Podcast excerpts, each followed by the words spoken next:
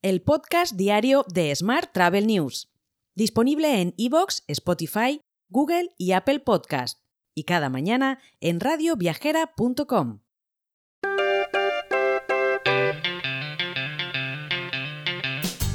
Saludos y bienvenidos, bienvenidas un día más al podcast de Smart Travel News. Es nuestra edición número 1205 en el viernes 16 de junio de 2023. Hoy es el Día Mundial de las Tortugas Marinas, el Día Internacional del Niño Africano, el Día Internacional de las Remesas Familiares, en serio, y el Día Internacional de la Biotecnología. Vamos con la actualidad del día. Segetur ha presentado en San Censo, Pontevedra, los manuales de economía circular para los destinos y las empresas turísticas, así como la guía de buenas prácticas que van a ser de utilidad para avanzar en el camino de la circularidad del turismo. Más temas.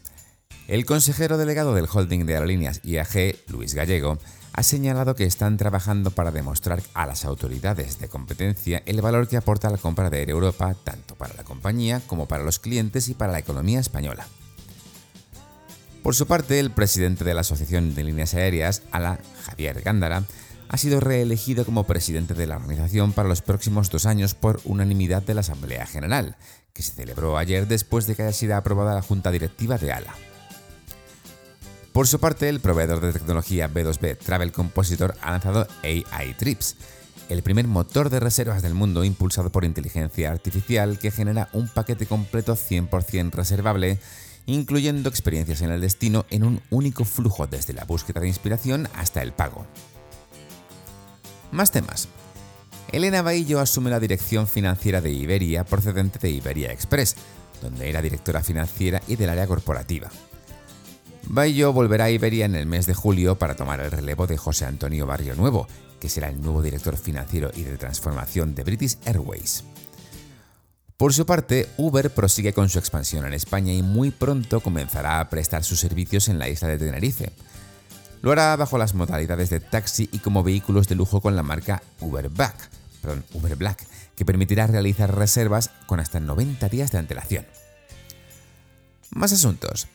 Tour España ha convocado un concurso público para la contratación de servicios de apoyo a la gestión de sus redes sociales para la promoción de la marca turística de España por un valor de 11,5 millones de euros, según ha publicado la plataforma de contratación del sector público. El objetivo del contrato es el diseño, ejecución y seguimiento del Social Media Plan de Tour España. Hoy también te cuento que Air Europa ha activado para sus clientes la plataforma PlusGrade, que permite pujar para conseguir una mejora del servicio contratado de turista y obtener algunas de las ventajas de la clase business.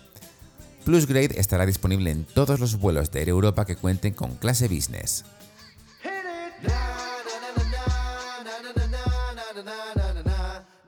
Vamos ahora con la actualidad internacional. Google habría infringido las normas antimonopolio de la Unión Europea con su tecnología publicitaria, según la Comisión Europea. En un comunicado, el organismo regulador afirma que no está de acuerdo con el gigante de las búsquedas, con el hecho, perdón, de que el gigante de las búsquedas dé preferencia a su propia tecnología de publicidad gráfica. Más temas. Estados Unidos ha experimentado un impulso en los viajes internacionales desde que se eliminó el requisito de la vacuna para los viajeros entrantes, pero la ausencia de turistas chinos está impidiendo una recuperación completa, según el director general y presidente de Brand USA, Chris Thompson. Por otra parte, el nuevo Expedia Family Traveler, Hub ayuda a planificar los viajes en familia. Este nuevo planificador es gratuito y sugiere destinos y actividades aptos para niños. Además, ofrece recursos para ayudar a los padres a conseguir los documentos de viaje necesarios para que sus hijos emprendan dicho viaje. Seguimos hablando de Google porque la nueva experiencia de búsqueda de Google basada en inteligencia artificial y lanzada en mayo puede haber tenido una acogida peor de lo esperado. Sin embargo, el gigante de las búsquedas no está dejando que eso frene su hoja de ruta. De hecho, Google ha anunciado nuevas funciones dirigidas a la experiencia generativa de búsquedas, SGE, centrada en los viajes y las compras. Hoy también te cuento que Sita ha presentado su oferta de inteligencia y targeting más avanzada hasta la fecha.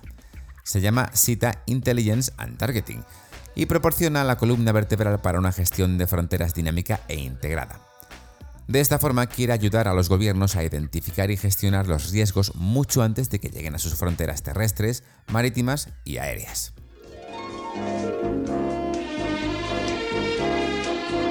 Hotel. Y terminamos hoy con dos apuntes de actualidad hotelera. Los establecimientos hoteleros y extrahoteleros de la provincia de Santa Cruz de Tenerife asociados a Asotel tienen ya sus reservas para los meses de julio y agosto casi al 70% de media, a 15 días aún del inicio de este periodo vacacional. Se trata de reservas ya cerradas y no de previsiones de ocupación como en otras encuestas anteriores realizadas para periodos vacacionales por la patronal hotelera. Por último te cuento que la Alianza Hotelera pronostica un verano récord en reservas turísticas en España, y tras la anticipación de las reservas registradas en las últimas semanas, se estima que la ocupación alcance el 90%, llegando a registrarse hoteles con el cartel de completo durante muchas semanas de julio y agosto. Te dejo con esta noticia.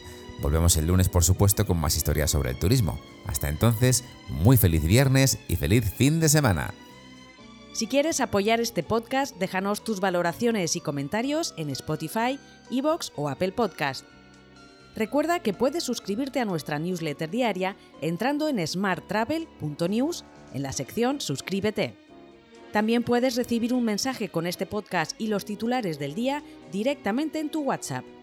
Solo tienes que añadir a tu lista de contactos el número 646-572-336 con el más 34 delante si nos escribes desde fuera de España y después enviarnos un WhatsApp con la palabra alta. Gracias por escucharnos.